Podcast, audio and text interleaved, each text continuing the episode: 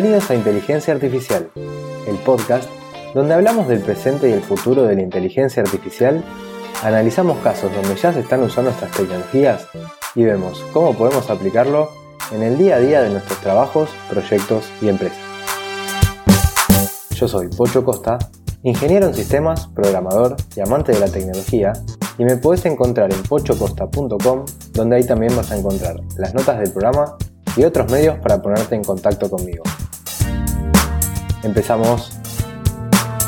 Buenas, acá estamos retomando después de un par de semanas de vacaciones, así que vamos ya con el contenido del episodio, pero antes déjenme recordarles que se pueden suscribir a este podcast en Spotify, en Evox, en Apple Podcast o en la plataforma de podcast que más les guste eh, que a mí me encuentran en Twitter como arroba pochocosta y que me pueden escribir a través del formulario de contacto para pasarme cualquier comentario si quieren pedirme que hable de algún tema en particular o para lo que quieran. Ahora sí, vamos con el episodio de la semana. Buenas, ¿cómo andan? Bueno, hoy tenemos un episodio especial porque nuevamente tenemos una entrevista y como ya el invitado está acá, no quiero hacerlo esperar más, así que hola Carlos Díaz, ¿cómo estás? Hola Pocho, muy bien, bueno, gracias por aceptar la invitación y venir al podcast. Eh, y bueno, te pido que para el que no te conozca, nos digas quién sos y a qué te dedicas. Ok, antes de nada, agradecerte a ti la invitación por estar hoy contigo en el programa de hoy. Y nada, mi, nombre es Carlos Díaz. Eh, hice mi grado en física en las Islas Canarias, España, Luego me especialicé haciendo un máster también de astrofísica. Eh, terminé allí haciendo cuatro años de doctorado en, las Islas Canarias, en el Instituto de Astrofísica de Canarias, un centro magnífico si, uno quiere dedicarse a, esta especialidad.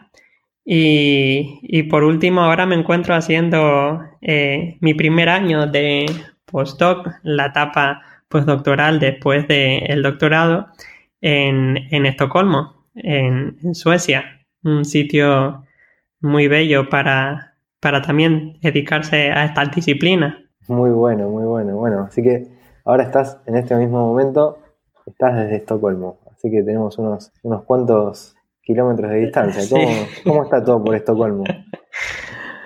Bueno, todo está bien, hasta que entre el invierno y entonces ya uno empieza a notar algo de frío y, ya que aumentar el número de capas que uno lleva diariamente al trabajo. ¿Ya, ¿Ya has pasado algún invierno ahí en Estocolmo? Sí, el año pasado fue mi primer invierno, llegué por esta época y hay una diferencia eh, importante entre el tiempo, el clima que uno está acostumbrado en las Islas Canarias y el, y el que tenemos aquí en Estocolmo, Suecia. Uf, me imagino. Debe ser una diferencia abismal.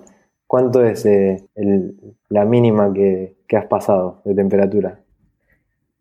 Bueno, el, llegamos a temperaturas eh, por debajo del cero, alrededor de menos 10, menos 20 eh, grados eh, centígrados Celsius. Pero quería probar un poco más la naturaleza y, en las vacaciones del año pasado subí un poco más al norte. Llegué a probar hasta menos 30 grados, así que eh, realmente una experiencia en irse aquí. ¿Te gustan los deportes extremos? Bueno, genial. Eh, y yo sé que, vos estás allá en Estocolmo, estás trabajando con un grupo de personas y si querés contanos un poco de en qué es lo que están trabajando y qué es lo que están tratando de, de resolver o investigar, que es muy interesante. Bueno, pues estoy trabajando en el grupo de física solar. Es un grupo no muy grande, de entre 15, 20 personas que nos dedicamos al estudio del Sol. Es un poco curioso, por lo menos eh, desde, desde mi punto de vista al principio, porque uno cuando se le dice la palabra astrofísica suele pensar en, en grandes cosas o, en cosas muy alejadas, lo primero que se te viene a la cabeza seguramente será cosas como galaxias o planetas, ¿cierto? Pero eh, mi estudio es principalmente el Sol, que es la estrella más cercana que tenemos y, es increíble. O sea, no es solo porque nos da la luz durante el día, sino eh, genera fenómenos tan bellos como las auroras y, muchos otros que normalmente no le damos importancia, pero son tan bellos e incluso más que muchos de, estos ejemplos que se nos, se nos suelen venir a la cabeza de, explosiones o, de, o de agujeros negros, este, este típico de... Eh, este, estos ejemplos típicos que suelen llamarnos bastante la atención, pero el sol también realmente es muy, muy bello. Sí, es verdad. Eh, pasa que como es una cosa de todos los días, el sol no, tal vez se nos pasa por delante de, las narices y no nos damos cuenta, pero eh, es, verdad lo que decís. ¿Tuviste la posibilidad de ver alguna aurora? Pues dio la casualidad de que estaba nublado durante la semanita y poco que, que, fui hacia el norte, pero he logrado ver alguna aurora bastante débil, pequeña, desde aquí, desde Estocolmo. Wow, eso sería una cosa que me encantaría poder hacer en algún momento de mi vida. Espero que poder lograrlo. Sí, sin lugar a dudas. Y de hecho, eh, ahora se me está pasando por la cabeza de la idea de seguramente enviarte algún link o alguna imagen de, de las que estamos todos los días eh, consiguiendo del sol que son realmente preciosas. Uno porque eh, pues obviamente no puede mirar hacia el sol eh, y, observar su belleza, necesitas de, de, cierta instrumentación, ¿no? Pero es cierto que hasta las mismas imágenes, no solo lo que se puede hacer con ellas, sino la imagen en sí, realmente, realmente son muy, muy bonitas. Bueno, genial. Si nos puedes hacer ese regalo, eh, pasame el link y lo dejo en las notas, así el que quiera pueda, pueda entrar al sitio y, acceder a ese link y, ver las imágenes que, las que me decís. Vale, será hecho. Eh, ahora sí, eh, introduciéndote la respuesta sobre la pregunta que me habías hecho desde el comienzo. ¿Qué hago aquí y, y, qué hacemos aquí en Estocolmo? Pues Estocolmo da la casualidad que también es dueño de una de las infraestructuras, uno de los telescopios que tenemos en las Islas Canarias y que es uno de los telescopios con el que podemos realmente hacer análisis muy profundos y con un detalle impresionante de lo que está ocurriendo en el Sol cada minuto. Y, y parte del grupo se podría decir que se dedica a esa, a esa parte más observacional, eh, es complicado de diferenciar porque esta parte más observacional podríamos decir que recoge los datos del Sol, intenta analizarlos de, la forma que, que, uno intenta explicar o interpretar qué es lo que está pasando, qué es lo que está ocurriendo en ese momento. Pero tenemos también otra sección que cada día eh, hay una, eh, una línea muy fina entre, entre estas dos maneras de ver el sol, podríamos decir que es cada vez más fina, y es que esta segunda parte se dedica a, entender el sol desde, desde otra perspectiva. Lo que hacemos es hacer simulaciones del sol de la misma manera que hacemos una simulación de un videojuego, incluyendo los ingredientes físicos que nosotros creemos que está pasando pues de la misma manera que vemos, por ejemplo, en cualquier videojuego, los reflejos, el cómo interactúa la luz, el fuego, el agua, pues nosotros hacemos lo mismo con el sol e intentamos ver cuál es la similitud, si podemos simular lo mismo que está ocurriendo en el sol, intentar entender qué es lo que está pasando en cada momento. Así que son como dos perspectivas inicialmente un poco diferentes, pero cada vez esa línea, como te decía, eh, fina entre estas, entre estas dos perspectivas es cada vez más invisible y eh, a, tal punto que estas observaciones de gran detalle se pueden comparar con las simulaciones de altísima calidad también y altísimo realismo que tenemos. Incluso en, algunos momentos eh, uno no sabría decir cuál es la simulación y cuál es la observación. Eso significa que cada vez estamos más cerca de nuestro objetivo, que es intentar entender realmente a todas las escalas qué es lo que está ocurriendo en el Sol. Wow, tremendo. Y ahora me, agarró curiosidad. ¿Cómo, ¿Cómo, es que hacen esas simulaciones? O sea, sin entrar en mucho detalle. Bueno, las simulaciones parten desde, desde lo que conocemos. Lo que conocemos es la física que dominamos hasta ahora, es decir, cómo se comporta el material en el Sol. Mm, si tú tienes este plasma que está en el Sol a una temperatura dada y a una presión dada, tú con las leyes físicas de la naturaleza, tú puedes predecir cómo se va a mover ese flujo de material. Se va a mover hacia la derecha, se va a mover hacia arriba. Mm, si es por una diferencia de presión, entonces este material va a tender a subir o se va a enfriar. Entonces, eh, lo que tenemos al final es un código donde están escritas todas las leyes físicas que conocemos con ciertas aproximaciones para generar un resultado en, un tiempo no demasiado grande porque no podemos incluir toda la física y esperar años a que veamos el resultado, ¿cierto?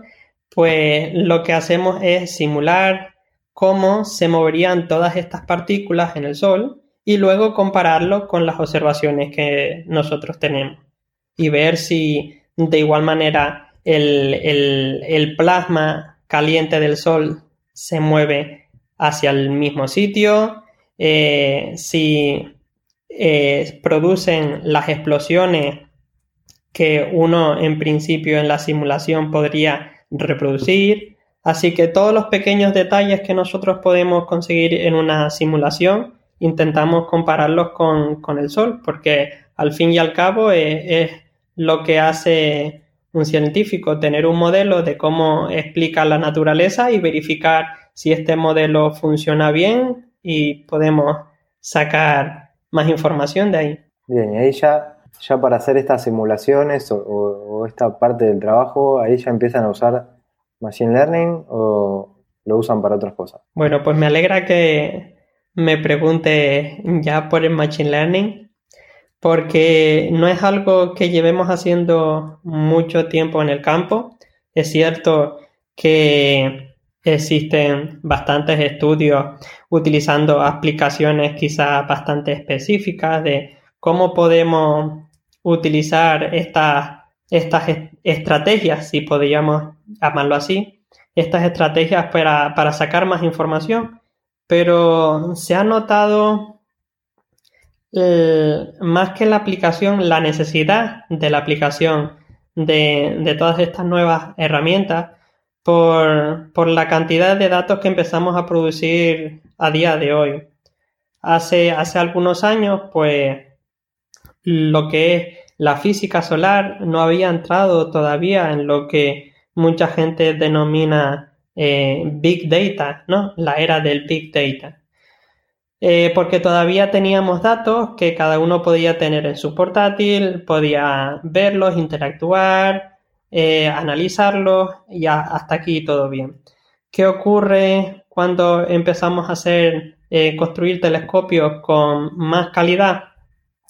Pues entramos en la problemática de los datos son mejores, pero también son más cantidad y por lo tanto ya no podemos almacenarnos fácilmente en nuestras computadoras, ya no podemos manejarlos de, forma tan fácil, entonces ya necesitamos un poco la ayuda o la necesidad de, de, algunas herramientas un poquito más, más inteligentes.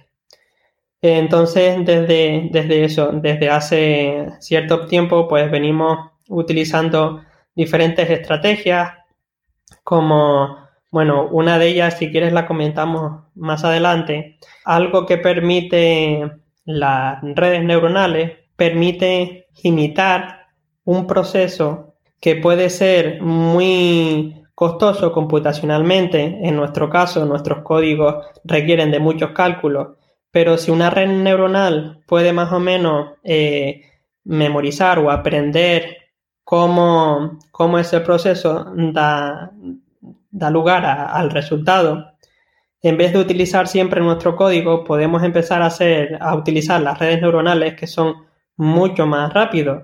De hecho, en, uno de los ejemplos que, hemos mostrado últimamente, eh, en uno de ellos es hasta un millón de veces más rápido. Así que ya te imaginarás la, gran ayuda que nos empieza a aportar todas estas nuevas técnicas a la hora de, de analizar todos los datos, de interpretarlos y, muchas otras cosas más que, hacemos con ellos. Así que son de gran ayuda todas estas nuevas aplicaciones. No, ahora te, estaba comentando el ejemplo de las redes neuronales, ¿cierto? Pero hay, hay muchos, muchos otros ejemplos que lo utilizamos en, nuestro día a día. Excelente. Eh, este, este caso en particular, donde vieron un, que el tiempo se vio beneficiado en un millón de veces, ¿cómo era que, hacían antes para tener ese resultado y qué es lo que hicieron para que fuera un millón de veces más rápido? Porque la verdad que es el, cambio es abismal. Pues te pongo un poco en contexto porque eh, realmente creo que es muy interesante lo que hacemos eh, en, esta parte. Nosotros utilizamos unos códigos, unos programas que se llaman códigos de inversión.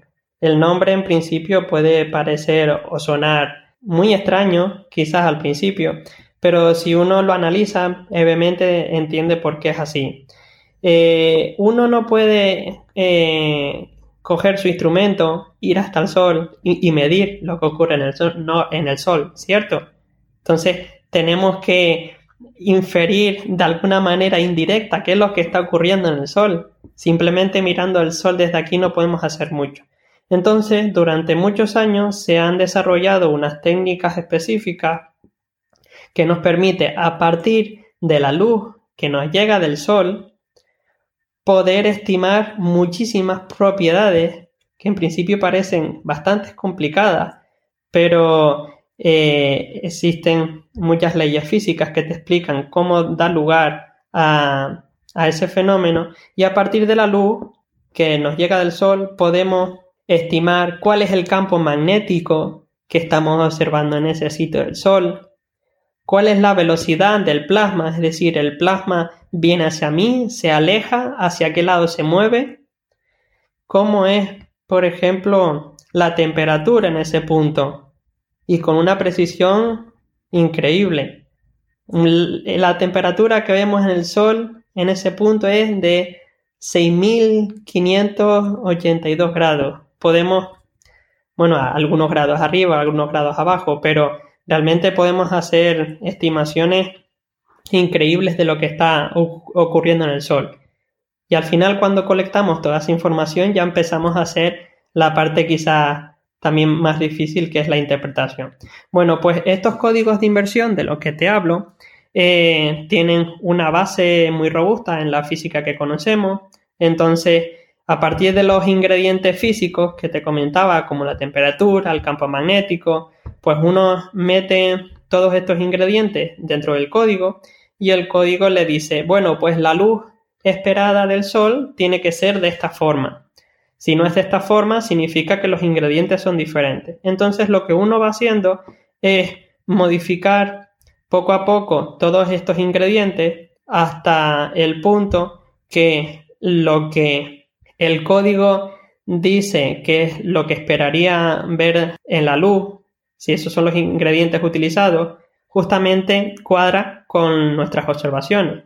Entonces nosotros podemos decir, bueno, pues asumiendo que este modelo funciona correctamente, lo que proviene del Sol, la zona que estamos observando, pues tiene las siguientes características. Esta temperatura, esta presión, este campo magnético. Entonces, lo que hacemos, lo que hemos hecho con estas redes neuronales es entrenar una red neuronal para que aprenda todas las relaciones que existen entre estos ingredientes, entre estas cantidades físicas como la temperatura, la presión, el campo, y que aprenda la relación que hay entre esto y la luz que observamos.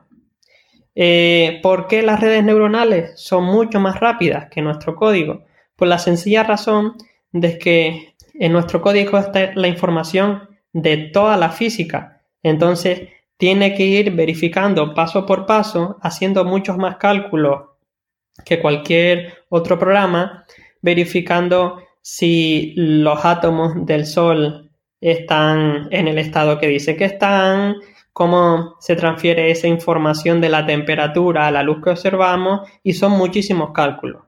¿Qué pasa por el otro lado con las redes neuronales? Cuando entrenamos una red neuronal a que aprenda esa tarea, la red neuronal tiene eh, conexiones muy sencillas que al final solo son multiplicaciones y sumas, ¿cierto?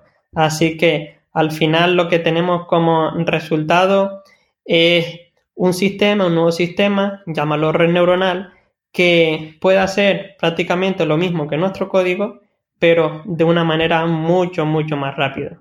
Y es de gran ayuda si, si uno empieza a imaginarse la ingente cantidad de datos que uno empieza a tener en uno de estos telescopios.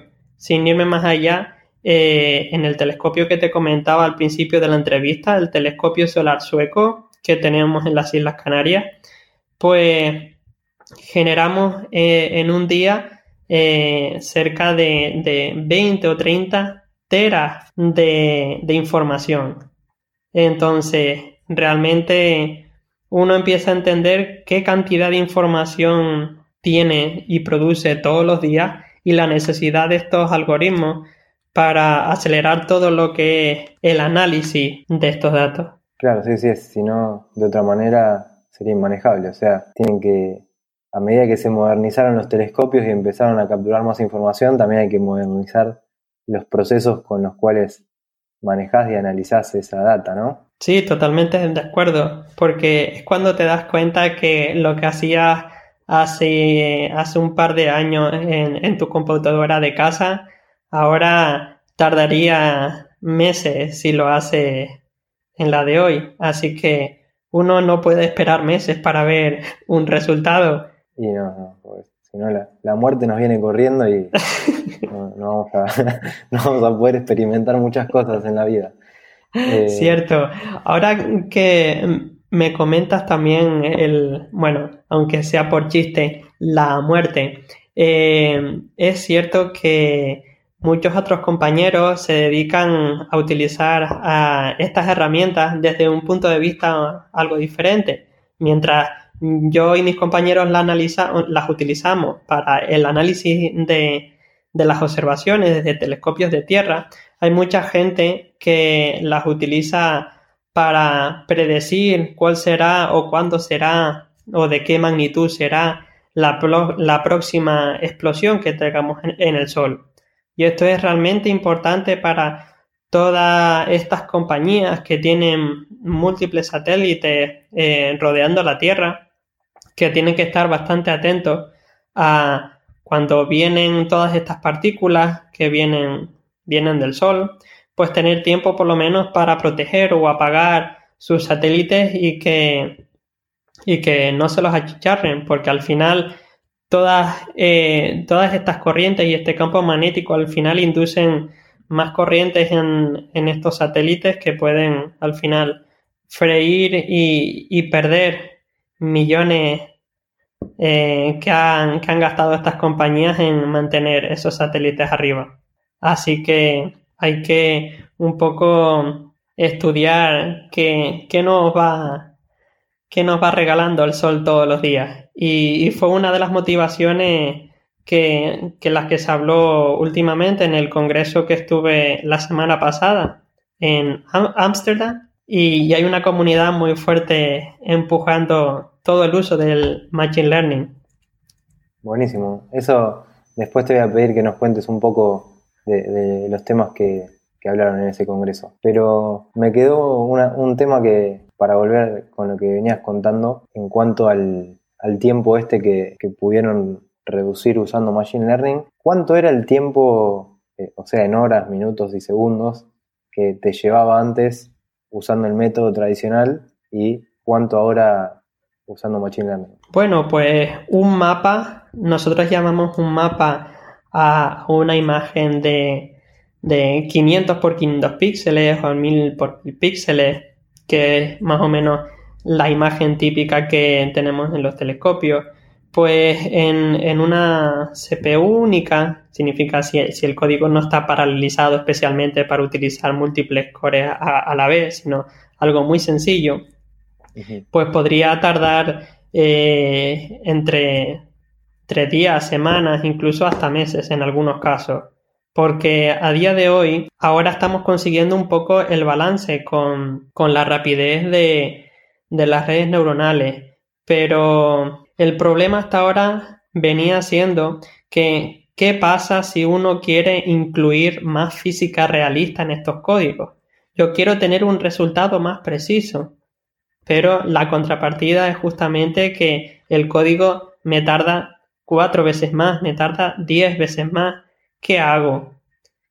Si, si mi resultado es mejor, al final tengo que esperar más y no sé si voy a ver el resultado a tiempo o cuándo lo voy a ver.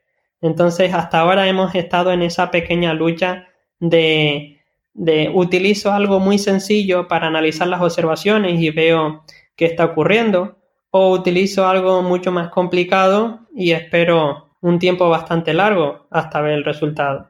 Así que eh, estas redes neuronales nos van a ayudar mucho en el futuro, no solo porque son rápidas, sino porque nos permite verlo desde otro punto de vista. Ahora podemos empezar a incluir mucha más física dentro de nuestro problema sin tener que estar todo el rato detrás pensando, uy, pero ¿cuánto deberé esperar hasta, hasta poder ver un posible resultado? Excelente, sí, sí, totalmente. ¿Y qué otro, qué otro ejemplo podrías contarnos de algún uso que hayan, le hayas dado vos o, algo en lo que hayas estado trabajando, donde estén usando también Machine Learning y, qué usan para resolverlo. Bueno, te voy a comentar eh, antes de quizás un ejemplo más visual, quería comentarte un ejemplo que hace poco descubrí y que estoy fascinado de cómo funciona. Y es que muchas veces el problema que tenemos es que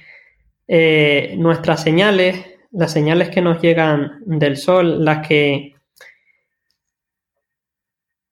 la que la señal que contiene información sobre el campo magnético eh, está codificada en una parte de la señal que observamos que se llama la luz polarizada. Cuando utilizamos gafas eh, de luz polarizada, vemos, por ejemplo, que somos capaces de, quitar reflejos o quitar cosas porque somos capaces de acceder a, a parte, a una componente de la luz que trae otra información.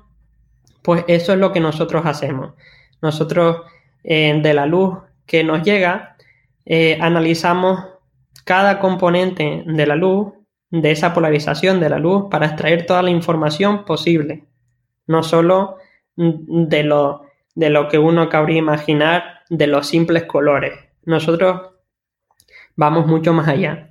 Y estas señales de polarización normalmente están a nivel del ruido, el mismo ruido que vemos nosotros, por ejemplo, eh, cuando vemos un audio y, y nos es difícil captar cómo qué es lo que está diciendo una persona, ¿no? Encima de ese, ese ruido.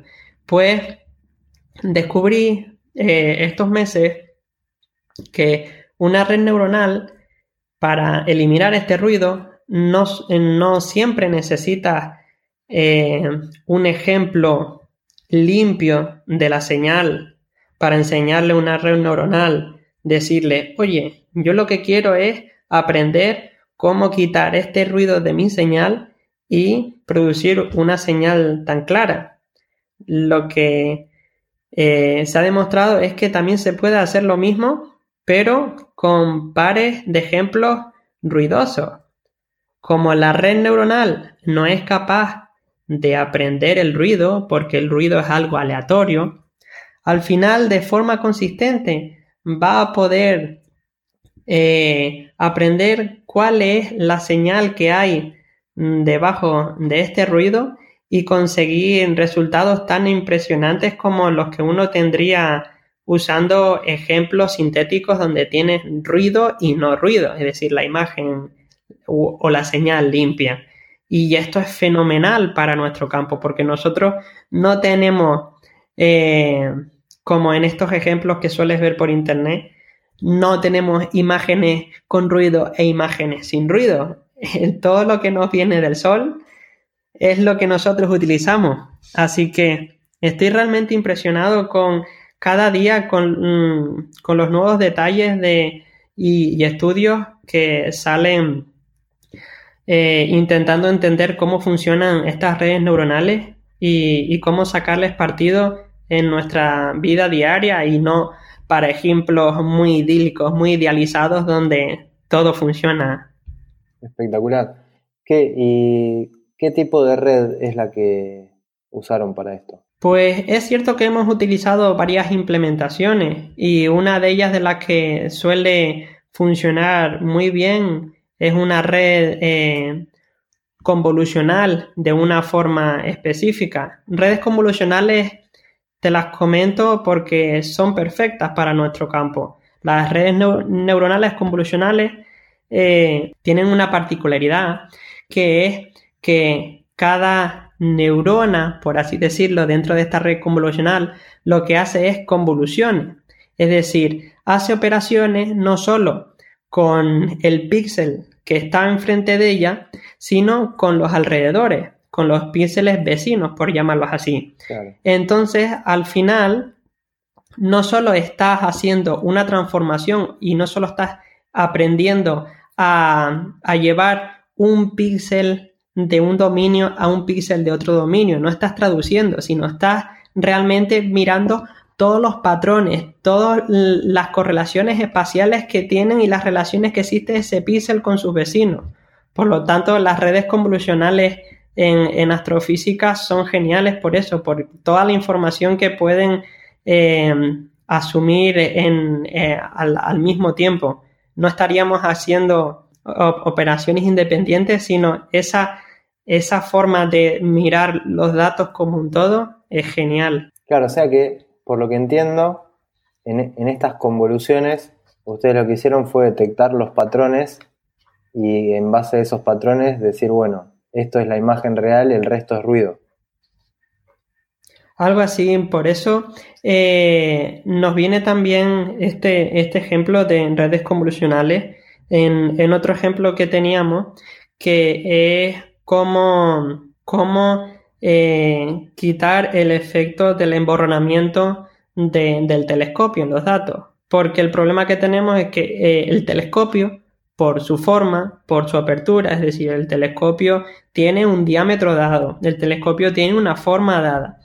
todos estos requerimientos inducen un pequeño desenfoque en el telescopio. También el telescopio, pues por sus problemas en su óptica, pues también inducirá otros problemas eh, de visión, ¿no? Pues nosotros eh, logramos eh, con otra red neuronal poder compensar todos estos efectos del telescopio y devolver una imagen con mucho mejor contraste y compensada de estos efectos con una red convolucional. ¿Y cuál es el punto de la red convolucional? Es justamente el mismo. Cuando tienes un problema de visión, ¿qué es lo que ocurre, por ejemplo, qué es lo que ocurre en tu visión? Cuando ves algo, lo ves desenfocado, y cuando lo ves desenfocado significa que la información que tenías en, en puntos lejanos se te está mezclando porque lo ves emborronado. Empiezas a mezclar información. Y justamente la red convolucional es genial porque tiene en cuenta todas estas relaciones entre todos los píxeles vecinos, entre todos estos puntos alejados, los tiene en cuenta a la vez. Y gracias a eso podemos hacer grandes, grandes aplicaciones como esta, de una manera también tan rápida como te comentaba anteriormente, muy eficaz y tiene una imagen compensada de, toda esta turbulencia o de todo el emborronamiento del, telescopio en un santiamén en apenas un par de segundos. Muy bueno. Eh, justamente hace unos días me habían estado, me habían escrito para, para ver si se podía hablar en el podcast de, de redes neuronales convolucionales, así que creo que es la primera vez que, se está mencionando y está bueno porque va a dar pie para, seguir hablando de ello tal vez en, próximos episodios. Carlos, te hago una pregunta. ¿Qué lenguajes, librerías usás para, para lo que estás trabajando con Machine Learning? Bueno, yo llevaba tiempo utilizando Python en mi, en mi día a día. Así que eh, lo que he hecho simplemente es incorporar todas estas librerías que ya tienen el contenido hecho y empezar a utilizarlas. Desde scikit-learn hasta algunas más específicas, por ejemplo, para redes neuronales como Keras o, PyTorch. Yo empecé particularmente eh, por Keras porque al principio es muy intuitivo te facilita, o sea, tiene una interfaz muy parecida a Scikit-Learn porque ves de una forma muy, muy fácil qué es lo que estás haciendo en cada paso. Pero últimamente estoy utilizando más PyTorch por la sencilla razón de que quería hacer alguna eh, arquitectura algo más complicado o algo más diferente y no sabía cómo hacerlo en una y empecé a utilizar la otra. Pero yo lo que recomiendo en el fondo es que uno empiece a utilizar eh, lo que más cómodo le, venga, porque alguien le recomiende utilizar una librería específica, si a la persona no se siente cómoda, que no la siga utilizando, porque al final va en detrimento de la, del propio aprendizaje de la persona. Tal cual, pero bueno, en sí creo que es, si, si, si venís trabajando con Scikit-Learn, eh, el, paso más natural a Keras es, es, como bien orgánico, pues muy, muy parecido en cierto punto. sí, totalmente de acuerdo. Ahí se, te facilitan las cosas y bueno, ya después si quieres explorar más puedes irte para otros lados. Eh, bueno, pero sí, genial. Exacto. Genial, genial. Y antes mencionaste que habías estado en este congreso de, de Machine Learning aplicado a la, a la heliosfera ahí en Ámsterdam. ¿Qué, ¿Qué puedes contar de, así resumido, ¿no? Algo, algunas cosas interesantes que hayan expuesto. Bueno, pues te comento que la, la, experiencia que viví allí fue una experiencia muy similar a la que tenemos eh, en, en, día en cualquier otro ámbito o en el mismo podcast.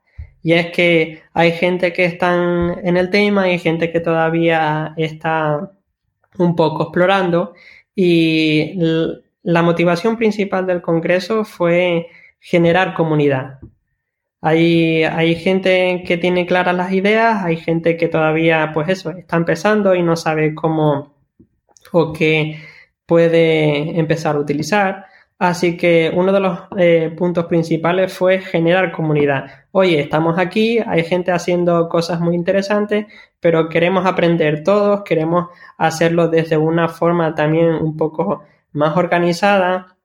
Eh, no, nosotros tenemos el, punto de vista quizás un poco más, más estricto, por así decirlo, de que nos gusta, por ejemplo, todo lo que se hace fuera, nos, encantan las aplicaciones que se le están dando a las redes neuronales, como eh, cómo se utilizan para generar obras de arte, para generar clasificación de un montón de cosas, pero nosotros queremos llevarlo un pasito más allá y es verificar eh, que realmente la red está comportándose como nosotros creemos, está yendo al rendimiento o, al detalle que nosotros estamos buscando, porque es cierto a lo mejor que para una obra de arte no importa si, si la nariz del perro es más ovalada o más recta, pero si alguien está intentando predecir cuándo será esta próxima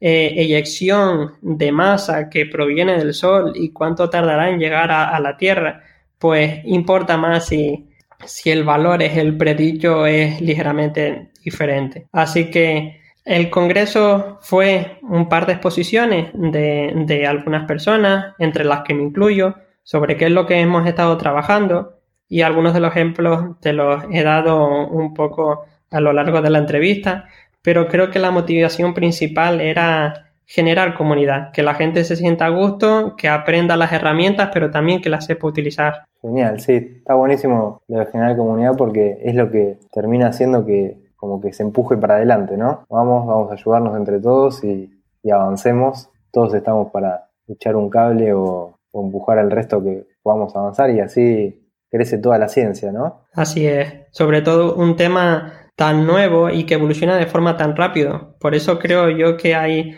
este, esta sensación que se respira en la calle y es que como todo avanza tan rápido, a uno no le da tiempo de, de escoger un poco la importancia de cada caso y la relevancia de cada una de estas, de estas aplicaciones. Sí, sí, sí, totalmente. Hay que picotear un poquito por cada lado y tratar de, de estar lo más actualizado que se pueda, pero dentro también de, los tiempos que, uno le pueda dedicar, porque los días tienen las horas que tienen y además todos tenemos una vida y relaciones sociales y familias y cosas y, bueno, también hay que, sí. hay todo. Yo realmente no sé cómo lo hacen todos ustedes, además que se dedican a tanto al, al podcast como como un poco a, esta transferencia de conocimiento, porque yo todos los días veo cosas nuevas que no me da tiempo de, ni de leerlas ni de entenderlas y se me pasan y al día siguiente de nuevo otra cosa más, así que esto avanza muy rápido. Sí, sí. Eh, bueno, yo creo que fue un, muy buen resumen esto de, del Congreso y estuvo buenísimo también todo lo que nos contaste de, en qué estás trabajando y, cómo se puede aplicar en la física. Así que yo diría que no te quiero quitar más tiempo por hoy y tampoco hacer, hacer la entrevista demasiado extensa. No sé si querés agregar algo más o comentar algo más. No, yo principalmente, para resumir, decir que estamos utilizando muchas de estas aplicaciones en, en el campo.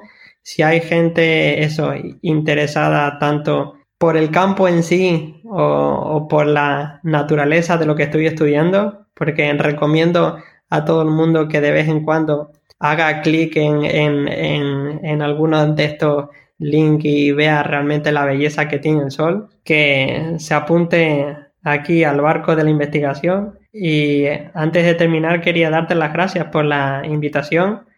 Me lo he pasado muy bien en la entrevista, la primera entrevista que hago para un podcast pero realmente ha sido genial. Gracias a ti. Bueno, genial. Gracias a vos, porque vos en, sí fuiste el que, el que me, mandó un mensaje, si no, seguramente hubiese sido más difícil que me entere de, lo que estabas trabajando. Así que, bueno, gracias por eso y también gracias por contarnos todo lo que estás trabajando. Después te voy a pedir que me pases los links de, la, de los papers que tenés publicados y, y, bueno, todos los links que nos quieras dejar. Y bueno, ahora para, para el que esté interesado y quiera saber algo más, no sé si querés dejar algún link de contacto o algún lugar por donde te puedan contactar. Sí, en principio estoy tanto en las redes sociales como disponible por correo. Ahora te enviaré la información y supongo que tú la podrás colgar en, en, las notas del propio programa y que me pueden contactar sin ningún problema si necesitan más información o si hay gente, por ejemplo, que le gustaría estudiar en, el futuro algo relacionado con la física solar, cualquier comentario es bienvenido. Bueno, genial, entonces dejaremos en las notas del programa, ya saben, en pochocosta.com, ahí van a poder encontrar eh, todos los links relevantes. Así que bueno, Carlos, muchísimas gracias y en todo caso nos volvemos a hablar otro día. Y bueno, hasta acá llegamos con el programa de hoy. Gracias a todos por estar ahí. Espero que les haya gustado esta entrevista.